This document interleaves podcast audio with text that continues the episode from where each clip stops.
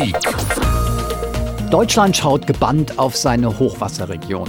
Und die Bilder sind tatsächlich dramatisch. Harmlose Bäche, die sich plötzlich in reißende Ströme verwandeln, überflutete Städte und Gemeinden, vermisste Tote. Drei Tage nach der Hochwasserkatastrophe in der Region Trier haben die Menschen Also weiter mit den furchtbar. Wir sind ja auch noch Flachländer. Wir sind Nachbarn geholfen beim Keller nicht. ausräumen. Ja, es ist halt dramatisch gestiegen und Es halt ist ein rasend Bild der. Verwüstung in der kleinen Gemeinde Marktschellenberg rausgesucht. Berchtesgadener Einige Pegel, die nicht mehr melden, weil sie von den Wasser Wassermassen ist so schwer getroffen, dass es einem wirklich die Sprache verschlägt. Mehr Starkregenereignisse, mutmaßlich eine Folge des Klimawandels. Wegen der zunehmenden Flächenversiegelung fließt das Wasser nicht schnell genug ab, staut sich auf und entwickelt eine zerstörende, tödliche Kraft. Aber das ist nur die eine Seite. Die andere ist zunehmende Trockenheit. Zwei Seiten einer Medaille des Klimawandels. Kann man tatsächlich so sagen, wenn man die letzten Jahre so ein bisschen sich anschaut mit den trockenen Sommern, mit den trockenen Verhältnissen, die wir da hatten und dann jetzt den Extremereignissen der letzten Woche, könnte das schon auf äh, eine Klimawandelwirkung hindeuten, genau. Sowas müssen wir wahrscheinlich für die Zukunft häufiger erwarten. So hat es Robert Lüttgemeier vom Institut für sozialökologische Forschung in Frankfurt ausgedrückt. Nur dass diese andere Seite des Klimawandels, also Trockenheit, weniger Wasser verfügbar, nicht so offensichtlich ist. Aber spürbar ist sie auch hier in Hessen. Deshalb soll es in dieser Sendung genau um zu wenig Wasser gehen. In den Hochwasserregionen geht es um zu viel Wasser auf einmal. In Hessen haben wir ein anderes Problem, nämlich zu wenig Wasser und das jetzt über einen längeren Zeitraum. Und wenn Sie jetzt denken, gut, zu viel Wasser ist schlimm, das sehen wir ja im Moment. Aber zu wenig Wasser, ist das jetzt nicht ein bisschen übertrieben? Wasser ist doch immer da. Dann sind wir eigentlich schon mittendrin. Und zwar im Thema und in unserem Alltag. Ich bin Jens Bauchers. Und ich bin Oliver Günther.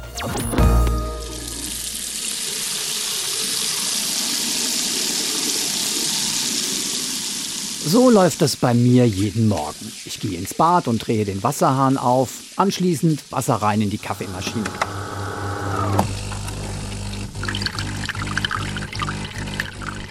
Und so weiter.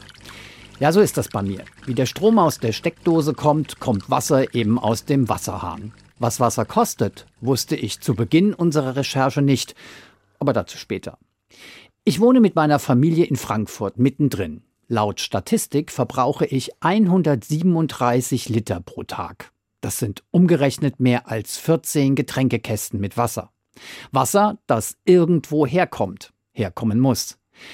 Aber nicht mal ein Drittel des Trinkwassers kommt aus Frankfurt selbst, erklärt mir die Frankfurter Umweltdezernentin Rosemarie Heilig von den Grünen. Es ist schon immer so, dass sich Frankfurt eigentlich nie alleine aus den eigenen Trinkwasserquellen hat versorgen können, nur es ist immer geringer geworden. Das kam zum allergrößten Teil auch dadurch, dass wir äh, in der Vergangenheit den Fehler begangen haben, dass wir dort gebaut haben, wo es Brunnen gibt. Das heißt also, wir haben uns selber den Zugang zu den Brunnen genommen. Riesenfehler. Und durch die Trockenheit der letzten drei Jahre, beziehungsweise durch die Trockenheit, die ja mit der Jahrhundertwende 2000, mit 2003, 15, äh, 18, 19, 20 begonnen hat, rutschen wir in eine richtige Krise. Flächenversiegelung, ausgetrocknete Böden, die gleichen Ursachen wie bei den aktuellen Überflutungen im Westen des Landes. Nur hier mit einer gegenteiligen Folge. Wasserknappheit. Gleichzeitig wird die Stadt immer durstiger denn Frankfurt wächst. 2035 werden in Frankfurt laut Schätzungen rund 810.000 Menschen leben, knapp 50.000 mehr als heute. Frankfurt braucht immer mehr Wasser, hat aber selbst zu wenig. Also muss das Wasser woanders herkommen. So, Jens, wir haben hier mal zwei Karten, wo man sieht, wo Frankfurt sein Wasser herbezieht. Da fällt mir als erstes auf, das geht in diesem komplexen Geflecht bis hoch in den Regierungsbezirk Gießen. Und unten aus dem Süden geht es bis in den Landkreis Bergstraße rein. Genau, und wenn du dann weitergehst, dann geht es über den Main-Kinzig-Kreis mhm. Richtung Kinzig und dann aber noch weiter bis rein Wetterau und dann in Vogelsbergkreis. Vor zwei Jahren waren Kollegen von der Hessenschau im Vogelsberg. Sie zeigten dieses idyllische Plätzchen am Ortsrand von Schotten-Rheinroth. Ein kleiner Teich, plätscherndes Wasser, dahinter ragt eine Felswand auf, die oben von Erde und Gras bedeckt ist. Hans-Otto Wack von der Schutzgemeinschaft Vogelsberg fuhr mit der Hand über die von Spalten durchzogene Felswand. Normalerweise müsste hier aus diesen Spalten Wasser aussickern. Aber das, was an heftigen Niederschlägen jetzt heruntergekommen ist, ist größtenteils oberflächlich abgeflossen. Das war Anfang 2019, nach dem sehr, sehr heißen Sommer im Jahr zuvor. Es folgten zwei weitere extrem trockene Sommer. Jetzt sind wir wieder in den Vogelsbergkreis zu Hans-Otto Wack gefahren. Der Ingenieur sorgt sich um die Wasserversorgung für die Natur. Und er ist überzeugt, die Wasserknappheit hat zwei Ursachen. Den Export des guten Grundwassers aus dem Vogelsberg in die Metropolregion Rhein-Main, das ist die eine. Und die Folgen des Klimawandels, das ist die andere. Die Grundwasserneubildung nimmt ab und der Wasserbedarf in Rhein-Main nimmt zu. Und hier stehen klare Erwartungshaltungen, dass der ländliche Raum dieses Wasser liefern soll. Ne? Wack und die Schutzgemeinschaft Vogelsberg haben große Plakate machen lassen. Weniger Grundwasser nach Rhein-Main steht darauf. Denn sie glauben, dass sich der Wasserkonflikt zwischen dem ländlichen Vogelsbergkreis und der Metropolregion Rhein-Main mit zunehmendem Klimawandel verschärfen wird. Seit 1872, also seit fast 150 Jahren, wird aus der Vogelsbergregion Wasser nach Frankfurt geliefert. Natürlich wird dafür bezahlt, aber wenn die Sommer jetzt immer trockener werden, die Grundwasserpegel im Vogelsberg sinken und die Natur dort Gefahr läuft, zu wenig Wasser zu bekommen, dann müsse der Wasserexport nach Frankfurt, so sieht es die Schutzgemeinschaft Vogelsberg, zumindest mal deutlich reduziert werden. Das passiert aber nicht. Hans-Otto Wack meint, das liegt am Verhalten der Unternehmen, die für die Wasserversorgung verantwortlich sind. Der eigentliche Konflikt äh, besteht zwischen der Betriebswirtschaft, die in äh, jedem Jahr eben Gewinne abführen will an die Landkreise und den Ingenieuren und Ökologen, die nicht wissen, wie sie den Naturraum schützen sollen bei weniger Grundwasserneubildung. Neben Wack steht sein Mitstreiter Heiko Stock. Der war zwölf Jahre lang Bürgermeister in Lautertal, weiß also einiges über praktische Politik und über das mühsame Engagement für den Naturschutz. Die Wasserversorgungsunternehmen gehören der öffentlichen Hand. Der Vogelsbergkreis ist also Miteigentümer der Oberhessischen Versorgungs AG, kurz OWAG. Die betreibt unter anderem den Wasserexport Richtung Frankfurt. Heiko Stock sagt als Naturschützer, dieser Export muss reduziert werden. Heiko Stock weiß als ehemaliger Bürgermeister aber auch das hier. Warum äh, setzt der Kreis nicht stärker darauf, dass die OFAG weniger Wasser liefert? Und da ist die Argumentationslinie immer dann so, weil ähm, auch die, die äh, öffentliche Personennahverkehr über die OFAG abgewickelt wird. Und dann wird immer diese Rechnung ganz leicht aufgemacht. Die Wassergewinne werden genommen, um den ÖPNV zu finanzieren. Wenn das Geld wegbricht, muss, müssen die Kommunen mehr Kreisumlage zahlen. Und dann ist irgendwann vielen einfach das, das Hemd näher als die Hose, wie der, wie Spruch heißt. Und da ist einfach, ähm, ja, der, der Konflikt dann automatisch da. Das ist dann eben der Konflikt zwischen Naturschutz einerseits und willkommenen Einnahmen aus dem Wasserexport für die Kommunen andererseits. 45 Millionen Kubikmeter Wasser fließen pro Jahr durch die Leitungen Richtung Metropolregion Rhein-Main. Aus dem Vogelsberg, auch aus dem Burgwaldgebiet. Aber noch viel mehr Wasser kommt aus dem hessischen Ried in den Ballungsraum. Und auch dort sorgen sich Naturschützer um die Folgen. Ich treffe Arnulf Rosenstock, Vorstandsmitglied der Schutzgemeinschaft Deutscher Wald in der Region. Wir sind hier beim Wasserwerk der Stadt Funkstadt, also in dem sogenannten Westwald. Und in diesem Wald ist eben die Koinzidenz zwischen Klimaveränderung, Grundwasserabsenkung und Waldsterben besonders augenscheinlich. Und Arnulf Rosenstock ist der Ansicht, dass diese Zusammenhänge direkt mit der Wasserförderung zu tun haben. Hier ist der Grundwasserspiegel abgesenkt worden durch die Förderung von Trinkwasser aus, aus dem Grundwasser, richtig? Auf 92 Meter, ja. Auf 92 Meter. Der war vorher wo? Der war vorher ungefähr acht Meter höher. So, dann haben wir mehrere heiße Sommer hinten, hintereinander gehabt. Das heißt, wir haben im Ergebnis eine geringere Bodenfeuchte. Ist das der Punkt? Ja. Natürlich höhere Temperaturen, größere Verdunstung, geringe Niederschläge, geringere Bodenfeuchte. Was genau macht das mit dem Wald? Ja, das versetzt den Wald in Stress und äh, führt eben dazu, dass tatsächlich flächenweise Bäume absterben so intensiv wie nie zuvor. Arnulf Rosenstock fährt mich durch den Wald, um mir die Schäden zu zeigen. Was sehen wir da? Freistand, absterbende Bäume.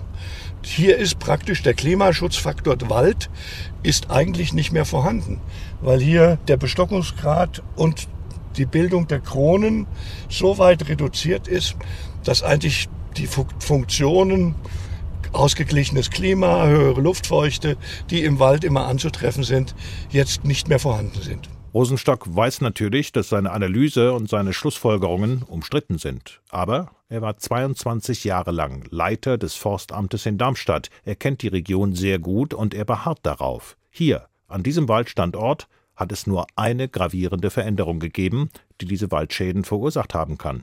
Die zunehmende Wasserförderung. Bei der Bodenfruchtbarkeit hat sich nichts verändert. Bei der Temperatur müssten sie eigentlich sogar besser wachsen, wenn sie gute Wasserversorgung haben. Also ist der Faktor Wasser hier der Minimumfaktor, der dieses Bild erzeugt. Arnulf Rosenstock ist keineswegs der Einzige, der sich Sorgen um die Wälder im hessischen Ried macht. Und auch keineswegs der Einzige, der die Lage dort mit der Wasserentnahme in Zusammenhang bringt.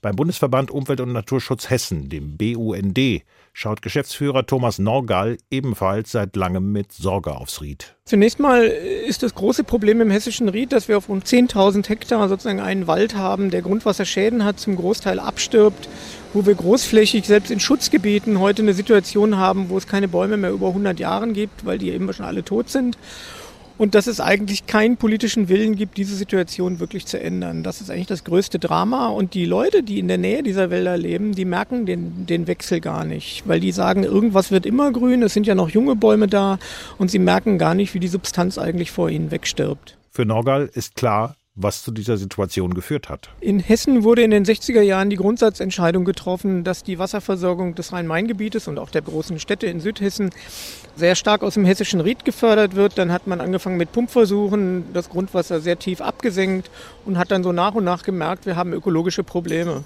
Dann hat man versucht nachzusteuern und hat sich Ende der 90er Jahre auf ein System verständigt, wo alle Probleme gelöst waren, außer die des Waldes. Weil da kommen die Bäume mit ihren Wurzeln immer noch nicht ans Wasser. Hessisches Ried oder Vogelsberg. Die Wasserförderung für die Metropolregion Rhein-Main kollidiert mit dem Naturschutz. So sehen es jedenfalls die Naturschützer im Umland. Und in Frankfurt? Wir treffen Rosemarie Heilig im Frankfurter Palmengarten. Um uns herum üppiges Grün. Es blüht in satten Farben, vom knalligen Gelb bis zum zarten Rosé. Doch die Idylle ist künstlich geschaffen. Eine Bewässerungsanlage macht es möglich. Die Frankfurter Realität sieht anders aus. Rosemarie Heilig zeigt uns drei Diagramme. Diese Diagramme dokumentieren die Entwicklung der Grundwasserstände an drei der insgesamt 20 Brunnen im Frankfurter Stadtgebiet. Die Tendenz ist eindeutig. Die Pegel sinken. Die Wasservorräte gehen zurück. Die grüne Umweltdezernentin schlägt Alarm. Die Grafik zeigt an drei Entnahmestellen für Trinkwasser bei uns im Stadtwald, dass wir an eine rote Linie kommen, wo wir kein Trinkwasser mehr schöpfen dürfen. Und dann würde das bedeuten, wir bräuchten noch mehr Wasser aus dem Vogelsberg und noch mehr Wasser aus dem Hessischen Ried. Und das müssen wir natürlich verhindern. Rosemarie Heilig kennt die Kritik aus dem Umland. Und sie will, dass Frankfurt unabhängiger wird von dem Wasserimport aus dem Umland. So wie es übrigens auch das Gesetz vorschreibt. Das geht nämlich von einer Versorgung vor Ort aus. Nur wenn die nicht ausreicht, soll die Wasserversorgung mithilfe ortsferner Zulieferungen bewerkstelligt werden. Aber Heilig meint, Frankfurt kann, muss mehr tun.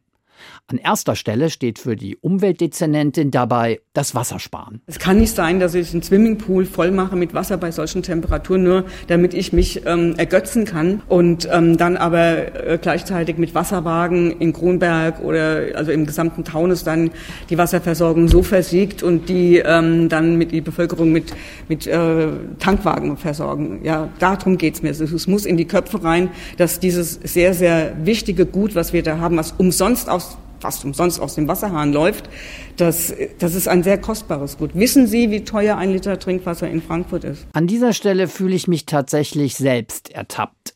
Ich weiß es nicht. Aber Jens, du weißt das. Du kennst den Wasserpreis in Frankfurt, oder? 0,175 Cent pro Liter. Super. Endlich weiß es mal einer.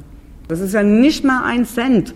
Mein Gott. Punkt 2 auf Heiligs Maßnahmenliste. Womöglich soll Trinkwasser durch nicht ganz so sauberes Brauchwasser ersetzt werden. Zum Beispiel um Gärten zu bewässern, wie auch den Palmengarten, der heute schon mit eben diesem Brauchwasser versorgt wird. Also will Heilig, dass in Neubaugebieten künftig immer neben der Trinkwasserleitung auch eine zweite Brauchwasserleitung verlegt wird. Das allerdings hätte Folgen, auch für künftige Hausbesitzer bzw. Mieter. Die Preise für Immobilien werden eher steigen. Ja, das wird natürlich auf den Baupreis umgelegt werden, ist vollkommen klar. Das wird in die Bauordnung reingeschrieben und dann wird es vorgeschrieben auch für die Investoren. Und das heißt, dass das Bauen noch teurer wird. Und dabei wird es nicht bleiben. Denn Heilig kündigt auch an, der Wasserpreis muss steigen. Doch, es wird auf jeden Fall teurer. Nachfrage. Wann? Und wie viel? Eine hundertprozentige Prognose abzugeben kann ich nicht, aber das wird, das wird in, dann sage ich mal, in dieser Legislaturperiode der Stadt, die Stadt äh, ist ja gerade, wir haben ja gerade eine neue Regierung gewählt, in dieser Legislaturperiode wird das Wasser teurer. Und das würde bedeuten, in den nächsten fünf Jahren.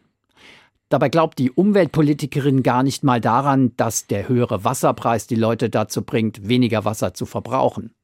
Nein, der Preis muss steigen, um mit neuen Methoden die Wasserversorgung zu sichern. Es geht um die Finanzierung von Zukunftsinvestitionen in Sachen Wasser. Eine Idee, der Main soll helfen. Und das könnte so funktionieren. Aus dem Main wird Wasser in den Stadtwald gepumpt. Dort lässt man es versickern. Infiltration lautet das Stichwort.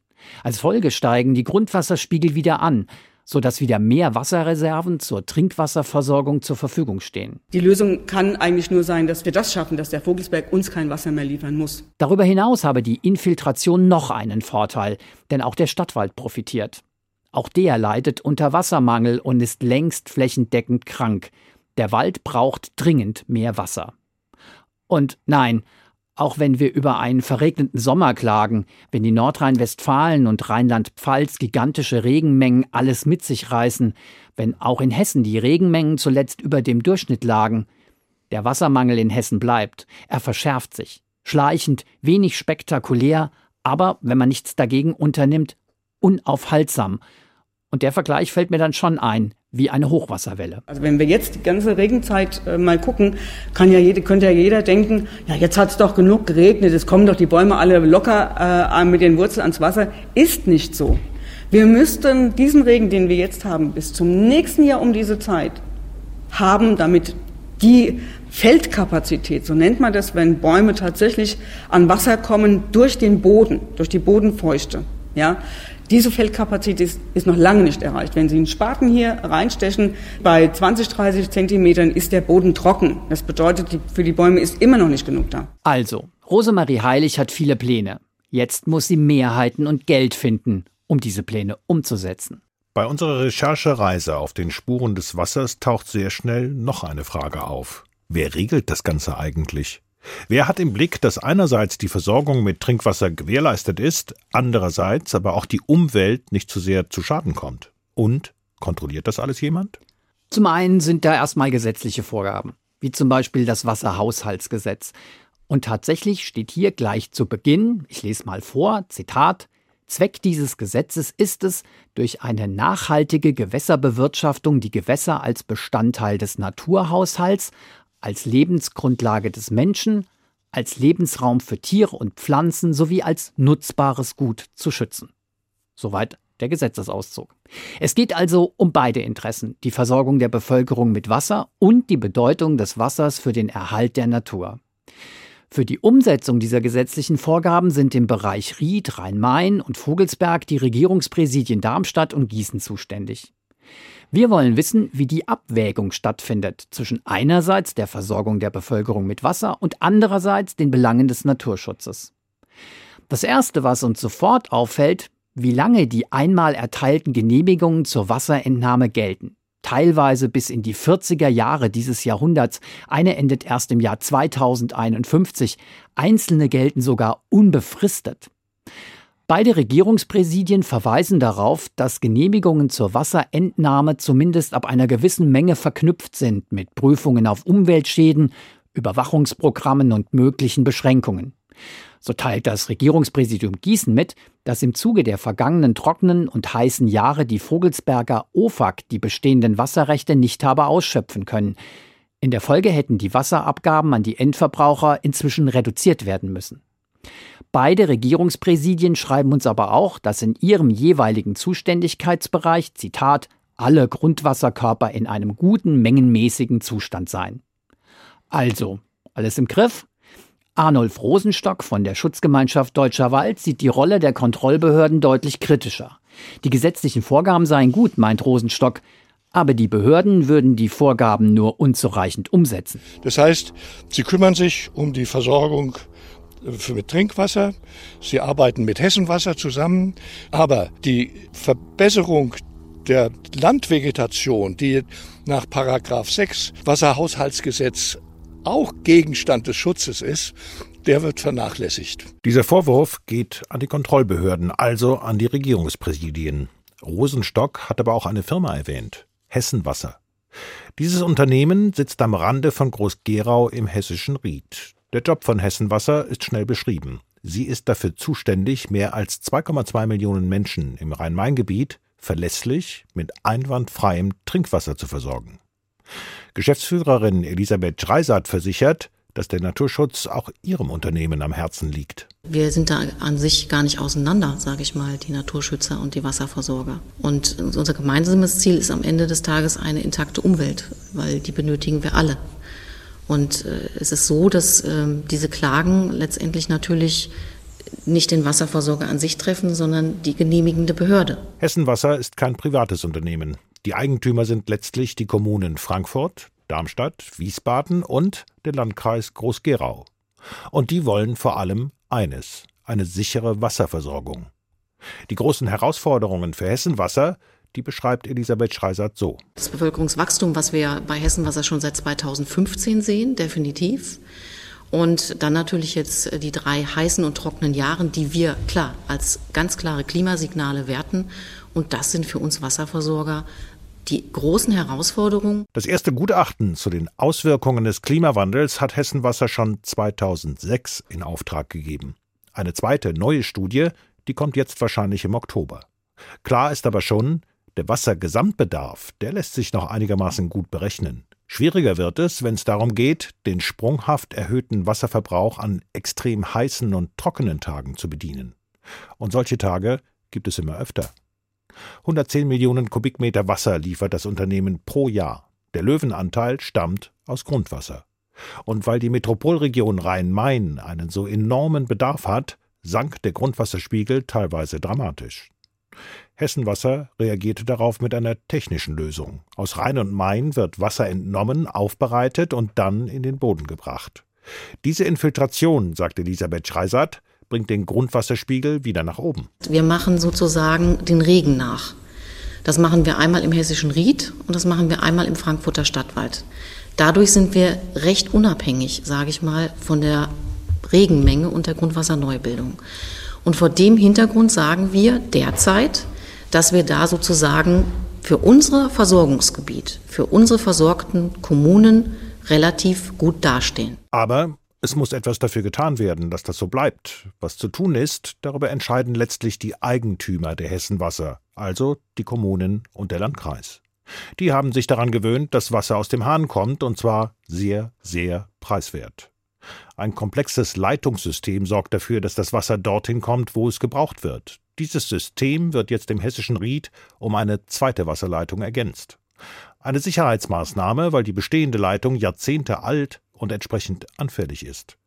Bei der Wasserversorgung ist Sicherheit alles. Vermutungen von Naturschützern mit der zweiten Riedleitung solle die Kapazität erhöht, also noch mehr Wasser gefördert werden, solche Vermutungen weist Elisabeth Schreiser zurück. Wir haben Wasserrechte. Und das ist jetzt so und das wird auch, wenn die neue Riedleitung da ist, so sein. Dass wir nur im Rahmen dieser Wasserrechte überhaupt fördern dürfen. Und das wird oft nicht so richtig gesehen, dass ein Wasserversorger nicht beliebig hergehen kann und Wasser fördern kann. Und diese Wasserrechte haben wir ausgereicht bekommen für 20, für 30 Jahre und danach ist Schluss. Naja, Schluss ist danach nicht. Bisher haben die Genehmigungsbehörden immer noch die Wasserbedarfsnachweise der Kommunen, der Landkreise und der Wasserversorger akzeptiert. Und wenig spricht dafür, dass sie das künftig nicht mehr tun werden. Und die Frage, wer auf welche Weise den Wasserverbrauch steuern, regulieren und beschränken kann, diese Frage kann nur politisch entschieden werden. Ja, bei Hessenwasser wird über Brauchwasser- und Regenwassersysteme nachgedacht. Und ja, technisch ist vieles machbar. Aber entscheiden, entscheiden ist Sache der Eigentümer und damit der Politik. Ja gut, auf die Politik wird ja immer schnell gezeigt. Aber es ist ja schon auch deutlich geworden, wir Verbraucher können auch was tun. Ja, können wir. Das hat mir auch Robert Lüttgemeier vom Institut für sozialökologische Forschung in Frankfurt gesagt. Beispielsweise im Haushalt. Ich erzähle immer gerne von meinen Eltern, die schon in den 80er Jahren einen Regenwassertank im Haus mit verbaut haben, sodass aus diesem Regenwasser, was sie über das, die Dachflächen sammeln, die Toilettenspülung betreiben. Und genauso kann man sich ja auch überlegen, dass man über Grauwasser, also wenig verschmutztes Wasser, wie beispielsweise in der Dusche, dann auch nochmal eine Rückführung stattfinden lassen kann, um die Toilette damit zu spülen.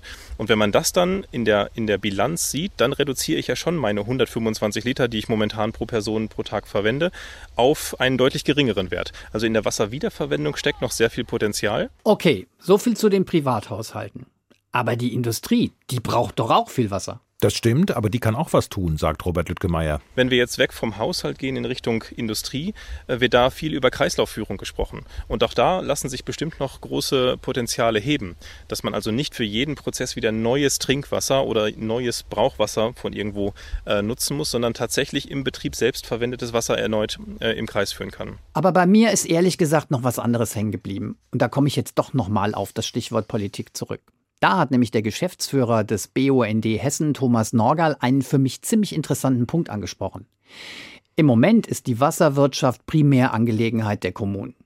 Norgal meint aber, wir bräuchten da möglicherweise angesichts der Herausforderungen doch noch stärker sowas wie eine übergeordnete Koordination. Wir brauchen eine gesetzliche Verantwortung des Landes sozusagen für die Wasserversorgung, auch für die Organisation der Wasserversorgung und die muss auch Durchgriffsmöglichkeiten haben, die dann heißt, wenn etwas zu tun ist, können wir es auch in Gang setzen. So, und wenn man dann irgendwann sagt, das haben wir gar nicht gebraucht, dann ist gut, dann hat man es eben nicht gebraucht. Aber was machen wir denn, wenn man es braucht und man hat das Instrument nicht? Und das halten wir eben für das große Problem. Fakt ist jedenfalls, die Lage verändert sich. Extreme Wetterlagen, Starkregen, Hitzeperioden, all das nimmt zu. Starkregen fließt schnell ab, dringt nicht tief in den Boden ein. Hitzeperioden sorgen für Austrocknung, die Grundwasserneubildung geht in vielen Regionen zurück. Das heißt, das prinzipiell wasserreiche Deutschland, auch Hessen, auch die Metropolregion Rhein-Main, kann nicht einfach erwarten, dass sauberes, preiswertes Trinkwasser immer in ausreichender Menge kommt, nur weil wir den Hahn aufdrehen. Ich bin Oliver Günther. Und ich bin Jens Borchers.